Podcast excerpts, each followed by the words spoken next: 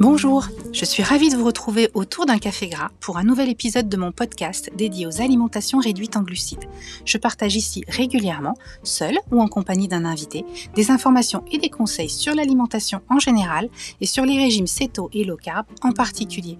Vous pourrez retrouver plus de contenu et notamment des recettes sur mon site www.lesassiettes.fr. Aujourd'hui, j'aimerais évoquer les petits facteurs de stagnation insoupçonnés, ce que j'appelle les petits cailloux, qu'on cumule parfois sans s'en rendre compte et qui finissent par rendre notre chemin vers la perte de poids impraticable. Nous sommes tous différents. Nous avons tous des métabolismes différents, des passifs différents, des intolérances différentes, des modes de vie différents. À cet égard, édicter des règles nutritionnelles qui fonctionneraient pareil pour tout le monde est littéralement impossible. Bien sûr, il y a des choses qu'on sait, qui ont été étudiées et prouvées scientifiquement. Mais au-delà de certains grands principes qui s'appliquent à la majorité, il y a également des dizaines et dizaines d'intolérances et de réactions inflammatoires qui, mises bout à bout, peuvent finir par saboter la perte de poids. L'inflammation causée par la caséine du fromage ou celle causée par les lectines présentes dans certains légumes, la haute disponibilité des glucides contenus dans les aliments transformés, même céto, l'acide phytique des noix et des amandes, je pourrais citer des dizaines d'aliments qui sont réputés autorisés dans le cadre d'une alimentation réduite en glucides et qui sont pourtant des facteurs de stagnation. Alors non, je ne dis pas qu'il faut que tout le monde les supprime tous tout le temps.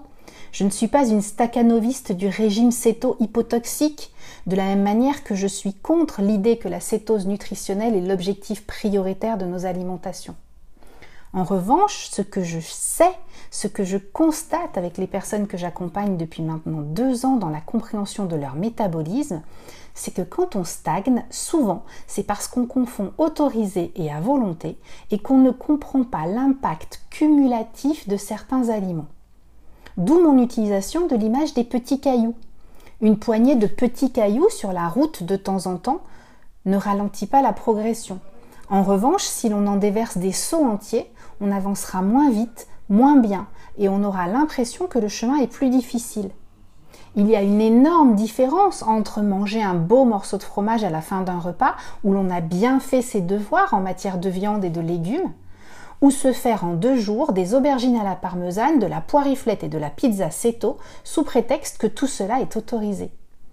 À chaque fois que l'on consomme un aliment un peu moins bien, un aliment potentiellement inflammatoire susceptible d'entraîner une stagnation, on jette une poignée de petits cailloux sur la route. En fonction de son métabolisme, on roulera sur ces petits cailloux sans vraiment en ressentir l'impact, ou peut-être qu'on dérapera légèrement. Mais si on continue à rajouter des petits cailloux chaque jour en cumulant tous les petits facteurs de stagnation, on finit par s'ensabler. Et de la même manière que si une voiture s'ensable, ce n'est pas la faute d'un petit caillou en particulier, ce ne sera pas probablement la faute d'un aliment en particulier, mais du cumul de tout un tas d'aliments moins bien ou de proportions moins bien respectées. Alors oui, bien évidemment, il y a des chanceux qui perdront du poids en respectant juste la liste des aliments autorisés.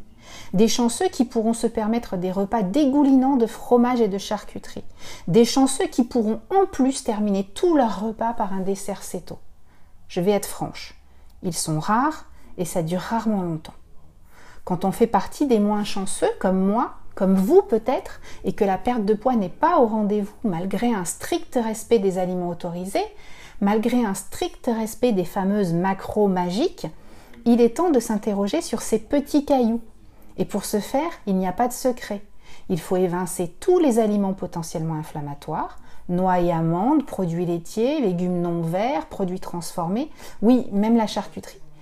Pour revenir aux bases, balayer tous les petits cailloux d'un coup, redémarrer sa perte de poids. Ensuite, une fois que ce retour aux fondamentaux montrera ses effets, réintégrer de manière raisonnable tantôt ceci, tantôt cela, en mesurant sur sa balance les effets de ce retour des petits cailloux dans son alimentation, histoire de vraiment prendre conscience de l'impact de tel ou tel petit caillou et d'éviter de les cumuler à l'avenir.